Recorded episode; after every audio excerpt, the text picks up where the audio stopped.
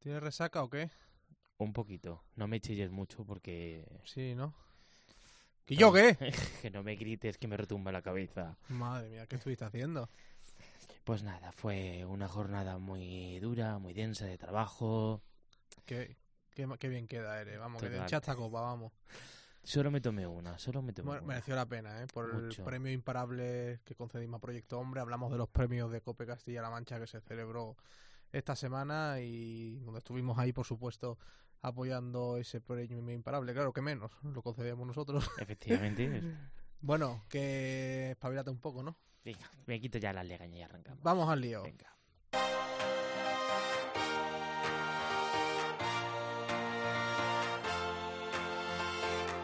José Melero y Fran Simón. Imparables. Cope, estar informado. Pues aquí estamos de nuevo en Imparables Cope. Y por cierto, ya que estábamos hablando de los premios, de buenas noticias y tal, acabamos de conocer que en octubre 206.000 personas, nada menos, 206.000 vinisteis a nosotros para seguir las historias que te ofrecemos en Imparables. Somos el programa más escuchado en cope.es, holgadamente. Y lo que siempre decimos en estos casos, pues a seguir trabajando y por supuesto, ahora mismo 206.000 gracias. Frank. Claro que sí, pero bueno, vamos a ponernos el reto de los 300.000, a ver si O llegamos. sea, llegamos, ¿no? Esto es hacer una bola, ¿no? Esto- Cada vez más. Vamos a conseguir más gente. Empezamos en 3.000 el año pasado Sí. por esta fecha, fíjate. Bueno, ya hablaremos el próximo programa de, de lo que ha sido imparable, de lo que ha evolucionado. Bueno, ¿qué te parece si hablamos del deporte, que va a ser el protagonista de nuestro programa? Pero lo vamos a hacer, bueno, pues abordando la cara más dura. Deportistas que vieron truncadas sus carreras por infinidad de motivos, lesiones irreparables, accidentes o incluso, por desgracia, la muerte. Los que aparecen en los medios de comunicación de manera constante es porque les va bien, han triunfado en lo suyo, pero no es el caso de todos, ni mucho menos. Y por supuesto ahondaremos en la labor que desempeña Proyecto Hombre en Castilla-La Mancha después de que, como decimos, en esa novena gala de los premios Cope Castilla-La Mancha recibieran el premio que lleva el nombre de este programa y con mucho orgullo lo decimos. Imparables, 206.000 visitas, ¿eh? además. Una gala que para nosotros, pues como decimos, fue muy especial en el Teatro de Rojas de Toledo, donde se hace este programa. Es un programa artesano, casero y provincial. Hay que decirlo. ¿eh? aunque de vocación nacional e internacional. Bueno, y como siempre vamos a cerrar esta edición con una historia de las que te hacen, bueno, pues reflexionar. En este caso de los déficits de la administración a la hora de tratar la ley de dependencia. Quédate hasta el final porque aquí y ahora comenzamos. Vamos allá.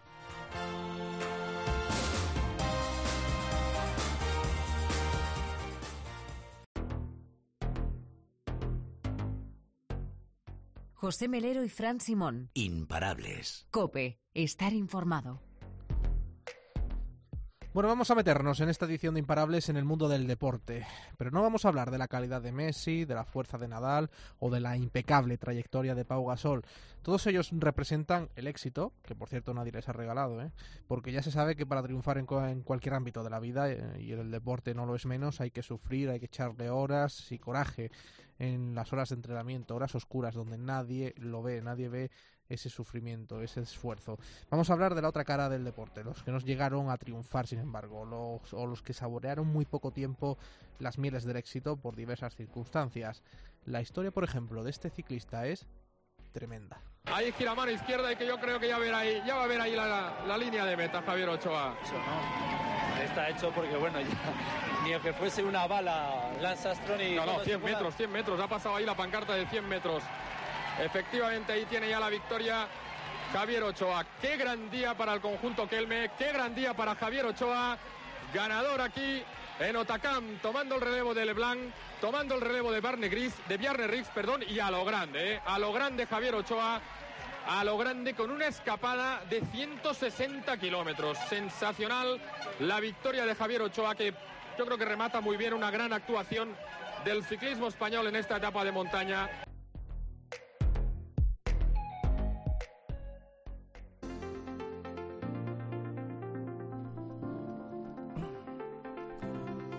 Muy buenas, ¿qué tal? ¿Cómo estáis? ¿Estás bien o no? ¿Eh? Bueno, hoy... Hoy no estamos muy bien porque hoy fue un día bastante triste. Javier Ochoa ¿Os acordáis? El que fuera corredor del Kelme falleció hoy tras una larga enfermedad. Tenía solo 43 años. Javier Ochoa, como hemos escuchado, todo un ejemplo de que en el deporte un día estás arriba y otro estás abajo. Y Javier se puede decir que tuvo más suerte que su hermano gemelo. Todo se torció de manera abrupta el 15 de febrero de 2001, cuando los dos hermanos ciclistas estaban llamados, especialmente uno de ellos, a dar tardes de gloria al deporte español. Al menos Javier tuvo el honor de coronarse en una de las etapas reina del Tour de Francia, como hemos escuchado, en Otacam, como fue el 10 de julio de 2000 cuando emprendió una escapada que Lance Armstrong no llegó a neutralizar. Lo primero que hizo tras vencer fue fusionarse en un abrazo con su hermano Ricardo. Ambos eran corredores del Kelme. Todo se acabó aquella tarde de febrero de hace casi 19 años cuando entrenaban en la localidad malagueña de Cártama. Son vascos, pero es que en invierno ya se sabe allí cómo aprieta el frío. Aquel día fueron arrollados por un turismo. Ricardo murió. Javier, tras semanas en coma e importantes secuelas, logró aferrarse a la vida hasta que un tumor cerebral terminó por arrebatársela en marzo de 2018. Antes brilló como figura paralímpica.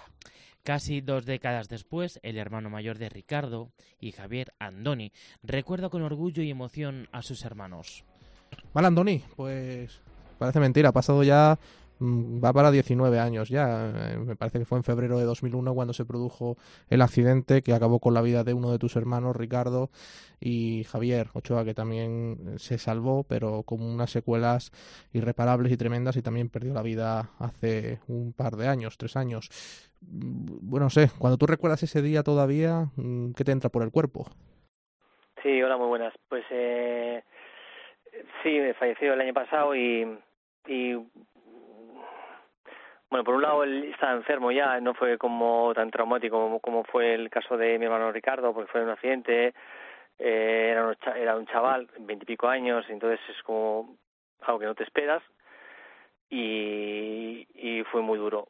Eh, porque nadie nadie nadie puede pensar pues que te puede pasar una tragedia eh, tan tan grande pero cuando en el caso de mi hermano Javier pues después del accidente, de, de unas secuelas, como tú bien dices, eh, siguió luchando, siguió haciendo lo que le gustaba, que era el ciclismo, no de la manera que, lo estaba haciendo eh, con anterioridad, y, después de la enfermedad que tenía, pues eh, tenía un cáncer y un tumor cerebral, y al final, pues mm, todos sabemos que este tipo de enfermedades, al final llega un momento que, a veces es mejor eh, pues irse que, que quedarse porque la calidad de vida ya no es, no es, tan buena, ¿no?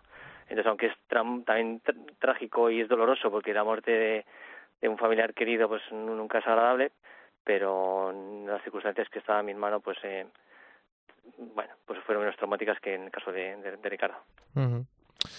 Siempre se dice que un padre o una madre lo peor que le puede pasar es perder a un hijo, imagínate dos. Yo no sé si, bueno, yo recuerdo que era un chaval cuando ocurrió el accidente, sí que me acuerdo de las imágenes de tus padres destrozados. No sé si tus padres ahora mismo viven y en qué situación. Sí, no, mi, mi, mi padre también falleció hace tres años y y bueno pues creo que en este caso la peor parada pues es, es mi es mi madre porque al final pues ha perdido a, dos hijos, que como tú bien dices es lo más duro que puede tener una persona, la pérdida de, de, un hijo. En este caso han sido dos, y luego también la persona, o la falta de tu pareja durante un montón de años, porque mis padres han estado juntos todo, toda la vida, ¿no? Entonces, en este caso, mi madre, pues, eh, la pobre se ha llevado palos por dos sitios, ¿no? O sea, por un lado tu pareja, y por otro lado que nunca te esperas que se enterrara a, a dos hijos, que es lo más lo más duro que puede que puede tener un, padre. Yo soy padre de dos hijos. Cuando pasó el accidente no era padre y ahora que soy padre soy consciente de, que no es lo mismo perder un hermano que, que, perder a, un hijo, ¿no? Y en este caso mi madre, pues, eh, pues bueno, pues también muchas veces por el, por el cariño que tienes de la gente, el cariño de, de, amigos, de familiares. Eh, también cuando pasó el accidente, en, en el caso de, de la familia, habíamos perdido a Ricardo, pero teníamos a Javier, pues estuvo en coma tres meses, tenía unas secuelas muy graves y los médicos mm, ya nos decían, ¿no? Que también lo más probable es que también pues pues falleciera porque estaba muy mal, ¿no? En este caso y gracias a Dios pues tiró para adelante, eh, siguió siguió siguió viviendo eh, y también cuando mm, y suena así un poco raro decirlo, ¿no? Pero como yo lo he vivido, lo he experimentado, cuando pierdes a alguien y no tienes ningún otro dolor eh, o distracción alrededor, te centras en lo que es solo en la muerte, ¿no? Y te quedas en la pérdida de ese familiar querido que se te ha ido. En este caso, claro, habíamos perdido a Ricardo, pero teníamos también a Javier que se nos iba, ¿no? Entonces, aunque no, aunque no olvidamos a Ricardo, el tener a Javier que estaba en la UBI, que estaba en coma, que los médicos dicen que están tan mal, pues estar ahí pendiente de él y sacarle adelante, pues mm, alivió un poquitín la, la gran pérdida de, de Ricardo. Claro, eh, Ricardo falleció y a Javier le destrozaron buena parte de su vida y de sus capacidades haciendo lo que más le gustaba que era la bicicleta, ¿no? Era su pasión, más la pasión de los dos de los hermanos Ochoa. ¿En qué momento profesional tuvieron el accidente? Porque claro, Javier venía de ganar eh, etapas importantes. ¿En qué momento les pilló? Sí, eran, eran jóvenes, tenían una proyección de futuro muy buena, habían sido los dos, en, en aficionados habían sido los dos eh, campeones de España, Ricardo ha tenido un poquito más de mala suerte, ¿no? Eh, porque no pudo demostrar todo lo que valía, porque los dos eran igual de buenos. Eh, tenían ya un precontrato con el Mapei italiano. Eh, eh, por fin corrían juntos, ese ya un par de años corriendo juntos en el Kelme los dos, están muy felices, tenían tenían muchas esperanzas de una que estaban corriendo otra vez juntos, porque profesionales corrían en equipos separados al principio. Ricardo corría en la 11 y Javier corría en el, en el Kelme y por fin lleva, este iba a ser su segundo, ter, segundo año corriendo juntos en el Kelmet. Javier venía de hacer un muy buen tour en 12 en la general, estuvo a punto de ganar el premio de la montaña, ganó en Autocán, eh, se vio fuerte, se vio que, que tenía posibilidades para el próximo año si, si se centraba y, y, y bueno, pues viendo que estaba ahí con los gallos, pues él venía con, con unas expectativas muy buenas de para el próximo año pues eh, hacer un muy buen papel. Y los dos están muy ilusionados, tenían veintipico años y como bien te digo, eh, tenía mucha proyección de futuro. Claro, mm, se junta muchas veces cuando les vemos ahí en pantalla, ¿no? A, a los deportistas eh, profesionales, bien sea pues ciclistas, futbolistas, eh, cualquier otro deporte, claro, tú les ves allí y están triunfando y, y más o menos, no digamos que sea fácil, ¿no? Pero más o menos les ves y y lo que no sabemos o no nos damos cuenta es el trabajo que hay detrás, ¿no? Ten en cuenta que mis hermanos venían practicando ciclismo toda la vida juntos, desde muy pequeños, eh, entrenando todos los días. Aquí en, en el País Vasco llueve muchísimo, salir en invierno a entrenar es muy duro. Eh, hay mucho sacrificio, hay mucha gente, hay muchos compañeros que en el camino se quedan porque, por, bueno, pues bien porque igual no les gusta, bien porque no son tan buenos, bien porque igual se centran más en los estudios, por por diferentes motivos hay gente que se va quedando al, a, atrás, ¿no? Y ellos al final su máxima ilusión como chavales de llegar a profesionales, los dos consiguieron llegar a profesionales y, jolín, cuando por fin están, yo creo que además el punto más dulce en, a nivel deportivo, ¿no? Que es cuando, pues, cuando Javier ha conseguido y había demostrado lo bueno, lo bueno que era, pues tenía mucha ilusión ese año seguir triunfando y, y demostrar todo, todo lo bueno que eran. Entonces, justo en ese momento, pues el, el accidente digamos que que bueno pues que te hace te hace decir joder que injusta es la vida no o sea cuando por fin después de tantos esfuerzos y sacrificios consiguen lo que querían que poco tiempo disfrutaron de ese momento dulce no a ti te genera ese alivio que al menos perdiera la vida sí pero les diera tiempo a al menos a dedicarse a lo que era su gran pasión desde pequeños Sí, porque bueno, de alguna manera el, su objetivo siempre ha sido a profesionales y, ese objetivo lo consiguieron, ¿no? Entonces, eh, yo sé que ellos, eh, el llegar a culminar tu, la ilusión de tu vida, el, tantos esfuerzos que has llevado atrás, eh, que por fin lo consigas y que disfrutes de ello. Javier tuvo la gran suerte de, de en ciclismo, lo, la etapa la etapa o la, la vuelta más importante en el mundo es el Tour de Francia, ¿no? Y Javier pudo disfrutar tres años eh, consecutivos eh, corriendo en el Tour. Eh, eh, disfrutó de subirse al podio varias veces por el premio de la montaña, disfrutó de, ganar una etapa en el Tour de Francia, y segundo quedó aún Las Armstrong, el Chava Jiménez, o sea, eh, corres muy importantes en el ciclismo, y conseguir eso, luego también él me decía, ¿no? Que luego al día siguiente de la etapa que se pegó un tapón escapado, fue una etapa también muy dura y y luego el, que todos eh, sus compañeros de, de pelotón, pues el darle la enhorabuena, pues él pudo disfrutar de ese momento dulce y bonito, ¿no? De, de saber que has conseguido lo que más quieres, disfrutar de la victoria y, y bueno, es una, digamos que por lo menos, mm, aunque fue corto, porque en personas corrieron pocos años por, por culpa del, del, accidente, es verdad que por lo menos Javier pudo disfrutarlo eh, muy bien, de ese momento dulce de, de, de la victoria. Mm. Intuyo por lo que hablas, hablas mucho de Javier. Es tu debilidad, supongo, ¿no?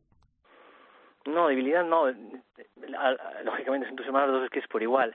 Hablo más de Javier porque Javier a nivel de a nivel profesional pudo tuvo la suerte que pudo demostrar más porque porque Ricardo pues bueno en la 11 pues no tuvo no sabían las cosas se tuvo una pequeña mala experiencia y bueno digamos que que no pudo demostrar lo bueno que era porque los dos desde que eran críos eh, había había veces durante el año pues que a veces ganaba más eh, carreras Javier otras ganaba Ricardo eh, pero a nivel profesional y cuando apareces en, mucho en prensa y en televisión, al final Javier, digamos que parecía como que era mucho mejor que Ricardo cuando los dos eran por igual. Y algo más de Javier, porque Javier sí tuvo la gran suerte de, de pues lo te he comentado antes, ¿no? De demostrar todo lo que valía, de demostrar eh, y, y que la gente viese lo bueno que era y también de disfrutar ese momento dulce de la, de la victoria.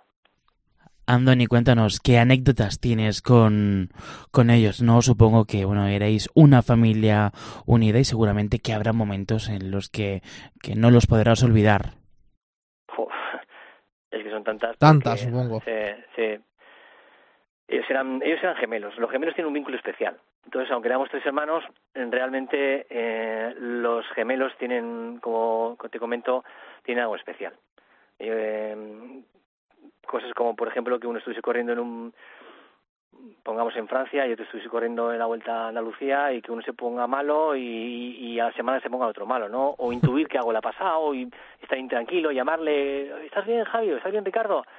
Y que te diga, y el otro, oh, pues mira, hoy justo me he caído, ¿no? Que tengo una intuición ahí. Pasos comunicantes, ¿no? Sí, eh, todo, todo, todo compartían ellos, tenían dos casas que se habían comprado en Málaga juntos, compartían coche, compartían moto, todo, todo lo compartían. Entonces, novia de... incluso, supongo, ¿no? ¿Eh? Incluso novia, ¿no?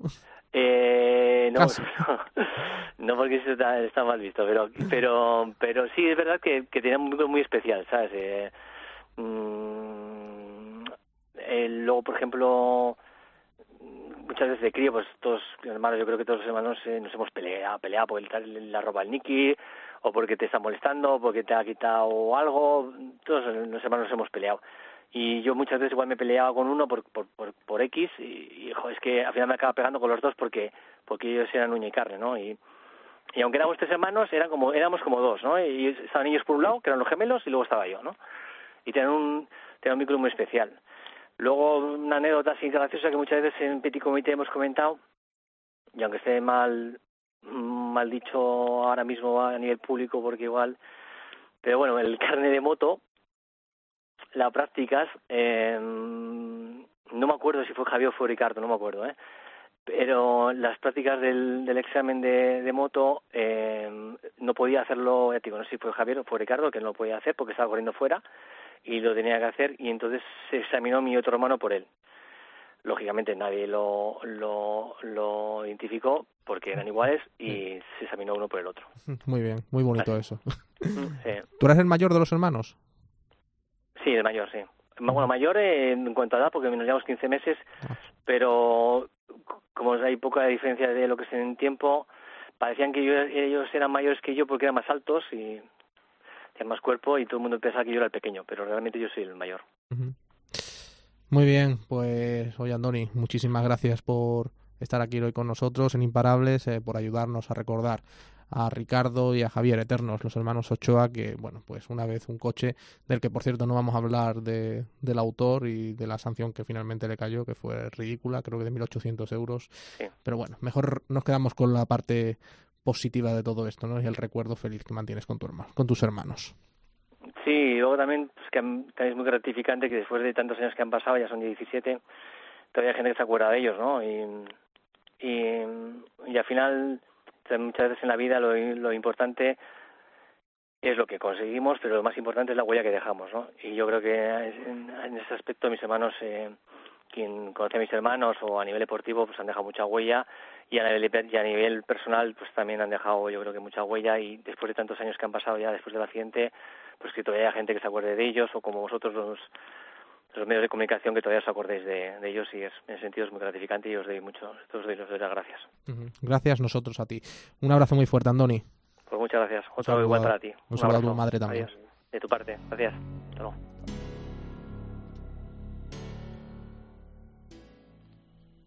El fútbol español recibió un fuerte impacto el 31 de marzo de 2018. Fue el día en el que conocimos que Pelayo Novo, jugador del Albacete Balompié, cayó desde una tercera planta del hotel de concentración donde se hospedaba el equipo manchego para hacer frente a su partido contra el Huesca.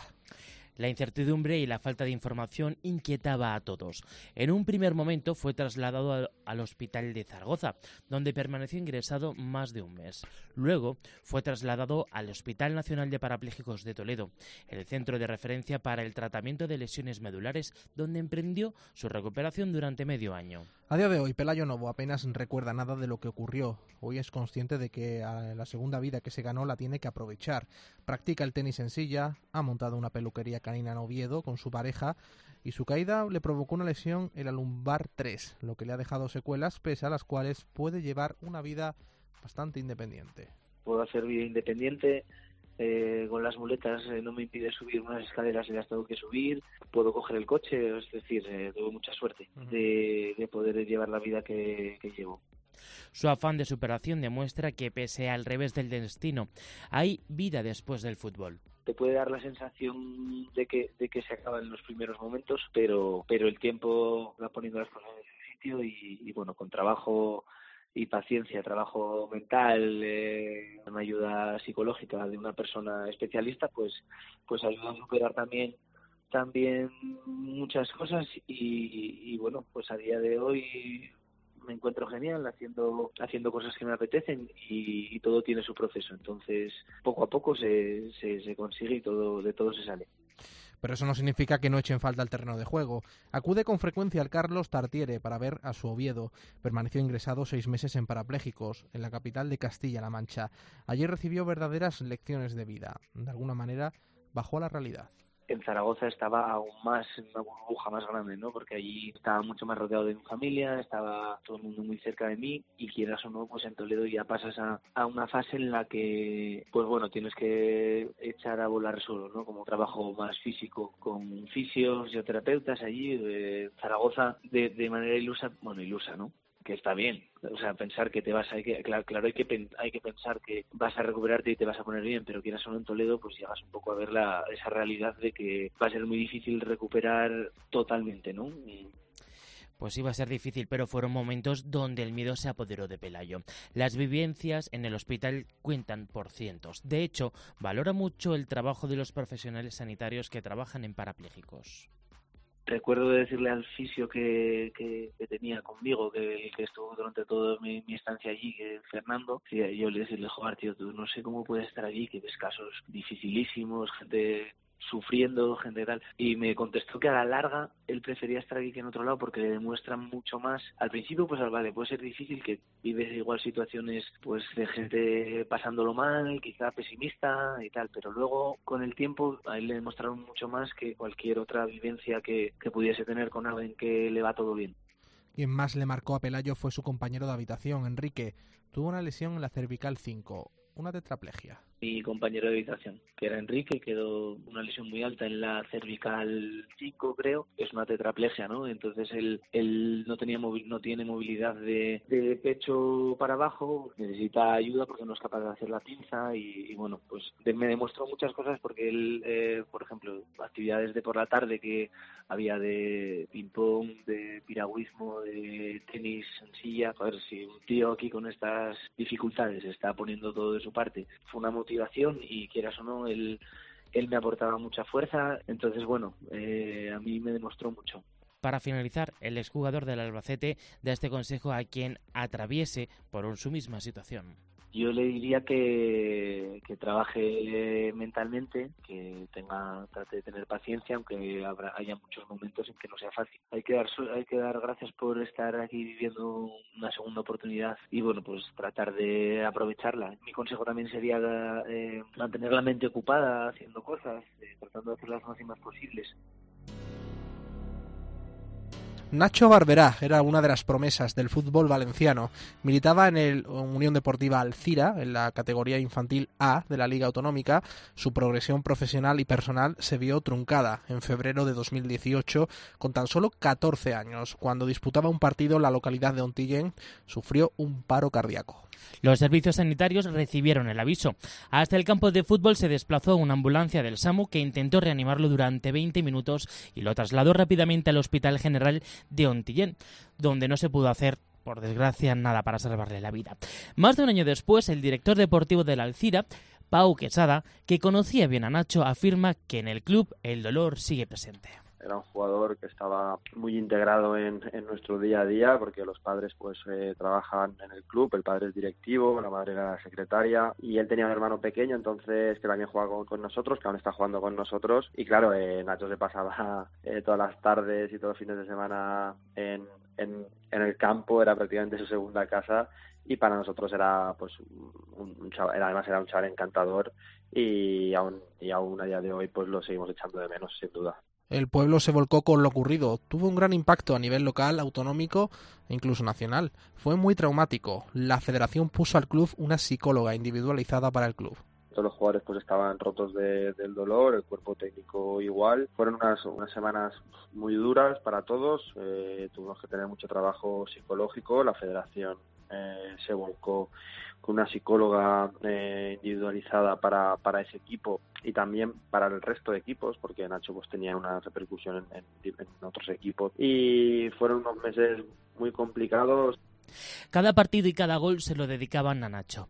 Recientemente el equipo en el que militaba ha salvado la categoría cada partido, cada gol se celebraba por él. Ellos las pulseras de, Nacho siempre las llevan consigo y a día de hoy ese grupo humano que es nuestro cadete autonómico eh, que el otro día logró el objetivo de, salvarse en la Liga Autonómica, pues lo festejaron con, con el dorsal 7 que era el de Nacho y, su capitán y el brazalete y a día de hoy lo seguimos eh, seguimos llevando el, eh, ese, dolor eh, que, bueno que siempre que podemos lo, homenajeamos. El caso de Nacho generó además cierta psicosis entre los jugadores y también claro entre los padres. A la mínima que hay un golpe duro eh, o que un jugador choca cabeza con cabeza o una entrada fuerte y el jugador vemos que, que no se mueve o que se queda un poco ahí por, por el simple impacto, eh, sí que es cierto que nos viene el recuerdo y, se te pone un mal cuerpo y a lo mejor es simplemente un golpe. Eh, pero sí que es cierto que, que, aún tenemos ahí el recuerdo y cada vez que hay una, una, una acción de estas fortuitas del juego y un golpe, un jugador que, que choca y que se nos para todos un poco el corazón y, y, sigue siendo duro. En el momento del desfallecimiento, los padres de Nacho se encontraban en el campo. El hermano ha recibido el apoyo del pueblo, de entidades deportivas como el Atlético de Madrid y, por supuesto, de la Alcira. Los padres han creado incluso una fundación con el nombre de su hijo recuerdo la imagen de Antoine Griezmann con, con, la y demás, se volcaron y yo creo que ese cariño inmenso que toda la gente les ha dado, creo que ha sido un motor para que ellos continúen y, los padres están volcados en, ayudar para que esto no vuelva a pasar. Eh, han creado un memorial Nacho Barberá, que es una especie de fundación que se realiza un torneo donde se recauda muchísimo dinero que va todo, todo, todo, todo el dinero a, a ayudar para la muerte súbita, para que esto no, no vuelva a pasar y en eso estamos.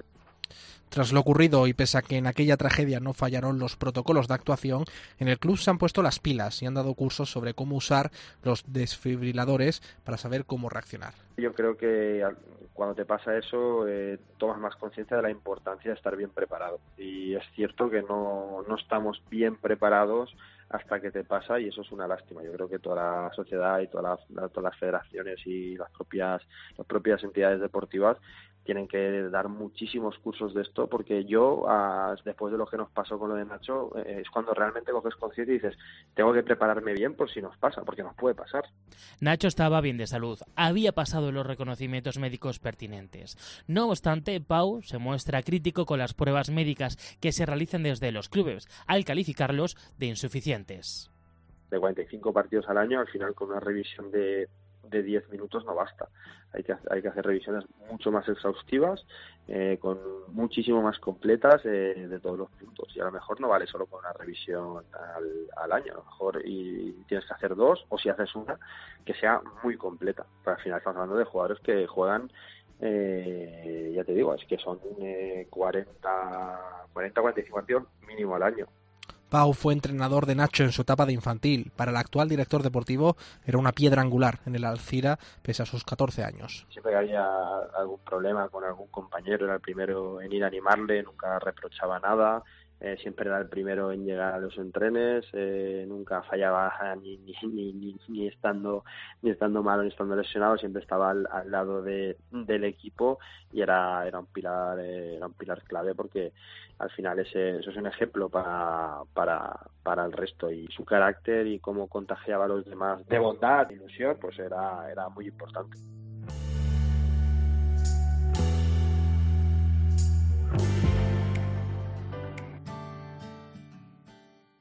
José Melero y Fran Simón. Imparables. Cope, estar informado. Vaya remate de año estamos teniendo. Sí, está muy bien, ¿no? Imparables, ¿no? En un año de vida, 206.000 eh, pinchazos, eh, personas que vienen a nosotros a visitarnos en este mes de octubre, récord absoluto eh, para este podcast y yo creo que récord absoluto también en los programas, ¿no? Que se emiten a través de la web de COPE propiamente para la web en toda la historia, indudablemente. Exactamente, y no solo eso, también que ya en dos premios institucionalizados en Castilla-La Mancha, los premios de los compañeros de Cope Cuenca y los premios de Cope Castilla-La Mancha, que ya tienen sus propios premios imparables. Exactamente, y ayer fuimos testigos de ellos eh, los aquí en Toledo, en el Teatro de Rojas, donde la novena, novena gala de esos premios Cope Castilla-La Mancha, pues se concedió el premio imparable a nada más y nada menos que Proyecto Hombre, a esta delegación eh, nacional, pero en su delegación de Castilla-La Mancha, su sede además está en Guadalajara, y se le concedió pues por su buen hacer, con personas que por diversas circunstancias de la vida se vieron presos en su momento por las garras de las adicciones. Hace además no mucho eh, abordamos este asunto, ¿no? Con algunas personas, bueno, pues que llevaban años pues pinchándose heroína, eh, alcoholismo, en fin, es que hay de todo. El administrador de la ONG, Eugenio Parlorio de Andrés, fue el encargado además ayer de recoger el galardo. Y es que hace 27 años que esta ONG desembarcó en Castilla-La Mancha, tres décadas en las que con su director general al frente, Modesto Salgado, han logrado cubrir las cinco provincias de la región. Comenzaron en una en plena plaga de la heroína, luego llegarían bueno, pues los nuevos consumos como el hachís o la marihuana. Sí, abrimos cuando abrimos hace 27 años era la plaga de la heroína la gente necesitaba centros residenciales, comunidades terapéuticas. Después fue cambiando el consumo y entonces, bueno, para decir nuevos perfiles, nuevo consumo, y fuimos abriendo sobre todo centros de día donde se trabajamos fundamentalmente por las tardes, tardes, noche, porque hay mucha gente con consumo de, sobre todo de cocaína, también muchos adolescentes con consumo de hachís, de marihuana, y entonces fuimos abriendo centros de día en todas las provincias. Hace casi tres décadas, Salgado recuerda cómo el problema de la heroína era la segunda cuestión que más preocupaban a los españoles, tal y como reflejaban las encuestas oficiales. Y entonces, claro, pero es una problemática que la gente no le da la importancia y la gravedad que le daba entonces y ahora mismo en las encuestas la problemática de la droga apenas es perceptible, estamos en el lugar veintitantos, pero sin embargo, ¿por qué? Porque solo se enteran aquellos que lo padecen, sobre todo los familiares que padecen esta problemática, pero la problemática es muy grande y de hecho pues atendemos una media en estos momentos de unas 400 personas de todo tipo de adicciones. Normalmente cuando los adictos dan el paso para pedir ayuda en Proyecto Hombre, lo hacen con una coraza. Las víctimas suelen llegar con una idea totalmente equivocada. Piensan que su problema es la adicción al alcohol o a las drogas. Normalmente cuando una persona llega aquí viene con una coraza porque tiene miedo por el daño que le han hecho en muchos sitios. Cuando se encuentra con un clima de, de, cariño, de acogida, y empieza a sacar todos esos problemas que le han llevado al consumo. Cuando llega aquí piensa que tiene un problema con la droga o con el alcohol. Al cabo de un tiempo descubre que lo que tiene son un montón de problemas personales, de complejos, de problemas con la familia, de problemas con relación con los demás, que ha tapado con la droga. Y él se da cuenta que o soluciona todos esos problemas o va a seguir drogándose. En Proyecto Hombre se ofrecen dos tipos de programa, además, los centros de día, con horario vespertino generalmente, donde los adictos se reúnen con los terapeutas y psicólogos para tratar su problema, y por otro lado se encuentran las comunidades residenciales, donde en un clima familiar conviven durante un año aproximadamente para iniciar un periodo de rehabilitación. Hacemos dos tipos de trabajo un trabajo muy emotivo, afectivo, para ver todos sus sentimientos, todo el daño que tienen ahí en su interior, y luego un trabajo exterior de comportamiento para que cambien actitudes, para que vayan cogiendo responsabilidad y trabajar mucho en la honestidad, trabajar mucho en una serie de valores que han ido perdiendo por culpa de la droga y del alcohol y sobre todo para que vaya subiendo su autoestima. Cuando un toxicómano, un alcohólico llega a nuestro centro, su autoestima está por los suelos. La experiencia del responsable de Proyecto Hombre en Castilla-La Mancha revela que de las cientos de personas que han pasado por estos centros se han reinsertado y afortunadamente no han vuelto a recaer cuando una persona delinque está en la cárcel solo origina eh, gastos a la sociedad cuando una persona conseguimos sacarla de la prisión y rehabilitarla, o sacarla de la droga y rehabilitarla, en vez de originar gastos a la sociedad, lo que produce son beneficios. Está trabajando, está cotizando, está generando y entonces, bueno, pues tenemos miles de personas que les hemos sacado, hemos quitado que originen gasto a la sociedad y hemos originado pues que estén beneficiando a la sociedad como cualquier otro ciudadano. Pero también se produce el efecto inverso, personas que vuelven a caer presos de sus adicciones. Hay bastante gente que viene a la comunidad terapéutica que dura el proceso en torno a los 10, 12 meses y a los 5 o 6 meses se autoengañan y dicen, bueno, yo ya estoy bien, yo estar aquí interno es muy duro y se van. Y en muchos de estos casos la gente vuelve a recaer porque no estaban preparados. Normalmente la gente que termina el programa entero entre el 80 y el 90% de la gente sigue bien, pero donde sí hay muchas más recaídas es gente que abandona antes de terminar el proceso de tratamiento. Entonces, mucha de esta gente que se autoengaña, que dice, bueno, yo quiero empezar a trabajar, necesito dinero, necesito mi libertad, pero no han hecho las terapias suficientes, pues en muchísimos casos recaen y al cabo de un tiempo vuelven a nosotros. Pero lo que más preocupa a Modesto Salgado es contemplar cómo son cada vez más jóvenes los que acuden a Proyecto Hombre para pedir ayuda por su adicción a la cocaína o la marihuana. La mayoría están obligados por las familias o por las instituciones. Son adolescentes de 14, 15, 16 años. Cuando un adolescente llega a nuestro centro se sorprende, porque claro, él piensa que le vamos a hablar de lo malo que es la droga. Cuando se encuentra aquí, que empezamos a hablar de cómo está él, de qué problemas tiene, de qué problemas tiene con los padres, en el colegio, en los estudios, él se queda descolocado. Y dice, ah, esto sí que me apetece hablarlo, porque no lo han hablado de la vida. En la actualidad la marihuana tiene una fuerza eh, que es 20 veces más potente de la que hace 20 años, está adulterada y cambiada genéticamente y el daño que hace en el cerebro en esa edad es grandísima. Por su parte, los más motivados son aquellos que superan los 40 años. Es cierto que llegan más deteriorados después de media vida enganchados, pero claro, son conscientes de que o se lo toman en serio o se mueren. Han sido tres décadas para Modesto que han dado para multitud de anécdotas y vivencias, como la visita de Felipe VI o de Arteta al centro. Pero lo que más emociona al director general es reencontrarse con chicos rehabilitados que pasaron por sus manos. Pero lo más bonito es encontrarme cada día a más gente.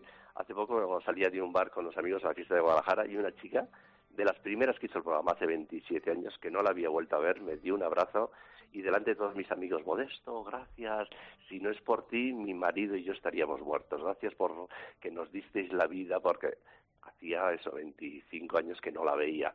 Y claro, todos mis amigos me dicen, ¿cómo te sientes? Digo, pues imagínate verla y bueno, que te digan estas cosas.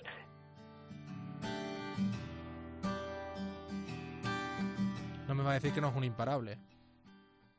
Hombre, por supuesto. Modesto, pero no solo Modesto, y todos los que... Todos los que integran Proyecto Hombre, y no solo en Guadalajara, sino en toda la comunidad de Castilla-La Mancha. Y en toda España, se puede decir. Y gente, ya digo, hace un par de semanas, tres, tuvimos la oportunidad de hablar pues con una persona, que una mujer, una chica, Mercedes, que estuvo 30 años enganchada a la heroína y está consiguiendo superarlo gracias a Proyecto Hombre, o el caso de Juan, que bebía nada menos que tres, botellas, de, whisky al día y se me bebía la, ter para o herida o el alcohol que se con el que se utiliza para curar heridas cuando bueno pues tenía el mono y no encontraba otro tipo de alcohol a su alcance. En fin, historias tremendas, historias de Proyecto Hombre que se merece este premio que le hemos concedido, premio imparable los premios Cope Castilla-La Mancha. Que muchísimas gracias a Proyecto Hombre por esa labor incontestable que realiza la sociedad. Por esa labor imparable.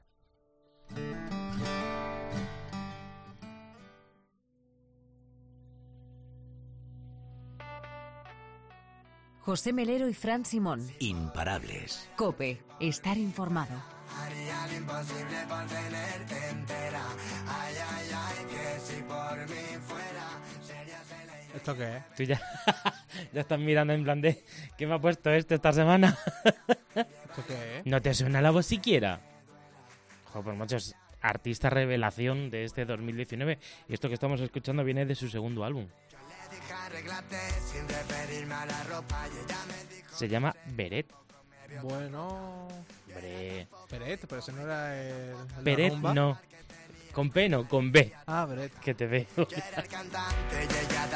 nota, me contaba mil historias, pero yo ¿Pero Pues esto se pone en así- cadena 100? Esto no se pone en Sí, cadena claro 100. que sí. Además, ¿Sí? estuvo en, en el Por Ellas de Cadena 100 de hace, de hace pocas semanas. Ah, fíjate. Rock FM no, ¿no? Yo escucho más Rock FM. Pues lo puedes escuchar en Megastar y en, y en Cadena 100. Pues así, si por mí fuera, es el eh, primer single de este álbum que se llama también Si por mí fuera. No se comieron la cabeza. Su segundo disco, no, la verdad Sí, es que. ¿Te gusta cómo destrozo a, a los artistas? Me encanta, Que disfruto no- tanto. No, pero está muy bien el tema, ¿eh? Muy bien Beret, ¿eh? Ahí bien fuerte. Pues es paisano tuyo, sí. que- como un veneno, pero no lo bebo para no saciar mi pared. Pues esto no es flamenco ni nada. No, es que no es flamenco. esto es reggaetón. Y tampoco llega a ser reggaetón. ¿Qué es? Es como un pop eh, trapeo así Esto no es pop. Esto no es pop. Me niego a que esto sea pop. No, no, así. Ah, por cierto, se nos ha olvidado decir una cosa. ¿El qué? Que este mes de octubre tuvimos 206.000 visitas en el podcast de cope.es imparables, ¿no? Repítemelo conmigo. Venga, 206.000 visitas únicas. Única, exactamente, usuarios únicos. Usuarios Es únicos. que es importante el Semati. Estás, estás orgullo, ¿eh? Estás, vamos. Estoy que me subo. Pero hay que trabajar a por el, los 300.000, Bueno, espérate. 400.000, a por el millón. Ya, ya, ya. Oye, nos lanzamos el reto, un millón para 2020, para el año que viene, esta fecha. Te estás apuntando muy alto No, si y tú, tú. sabes eh, lo que hay por delante. O sea bueno, que. ya veremos. En fin, que de momento lo vamos a dejar aquí, ¿no? Esta semana. Sí, yo creo que sí. Imparables, programa número 46. Programa muy importante también ha sido este, con muchos aprendizajes, muchas historias de superación. Y no nos vamos a ir, que tenemos la última historia como siempre de cierre, pero nosotros ya aprovechamos para despedirnos hasta la semana que viene, si Dios quiere, ¿no, Frank? Así es. Pues nada, que sepan todos ustedes, vosotros, como dicen en mi tierra, que sois imparables. 206.000 gracias. Si por mí fuera, si por mí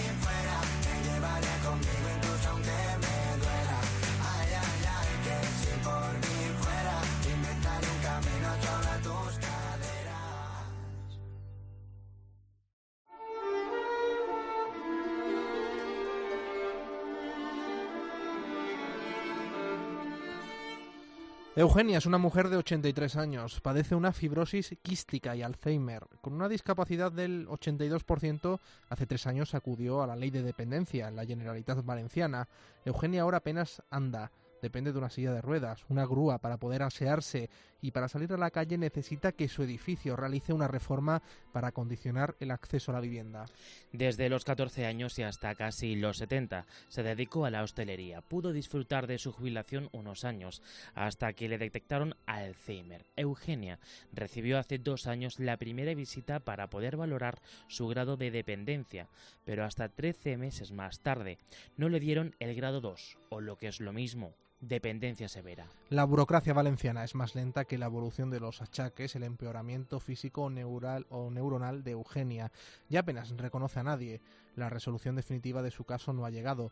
Para los familiares de Eugenia es un calvario. Hacerse cargo de ella estaría complicada e ingresar en una residencia no está económicamente a su alcance al percibir la pensión mínima, ya que pese a su trabajo como cocinera durante medio siglo, tan solo cotizó los últimos 15. La familia reclama una persona que esté con ella constantemente o ingresar en un centro especializado. Pero en ningún momento los inspectores del Instituto Valenciano de Atención Social y Sanitaria, IVAS, le informaron de esta opción. Las hijas de Eugenio de Eugenia se sienten engañadas por el gobierno valenciano y más concretamente por la consellería que dirige Mónica Oltra, ya que vienen reclamando una revisión y una resolución, pues el paso del tiempo hace mella en la octogenaria. Otro caso muy parecido es el de Ana, una mujer que cuida de su madre y su abuela desde hace siete años, dos grandes dependientes con un grado de discapacidad del 75 y el 90%. En el caso de su abuela, la Administración Autonómica le ade- adeuda la retroactividad de la ley de dependencia pese a lo dictado por el juzgado. La solicitó en 2008 tras un infarto y no la cobró hasta 2012 con el agravante de tener una hija con una minusvalía del 90%. En 2012 le recortaron la prestación y pese a los múltiples anuncios del gobierno valenciano de que devolverían los importes aminorados a su abuela, se le han negado. Lamenta, lógicamente, Ana. A su madre, por su parte, no le han reconocido el grado 3 que certifica todos los informes. Ana lamenta lo duro que es un día a día.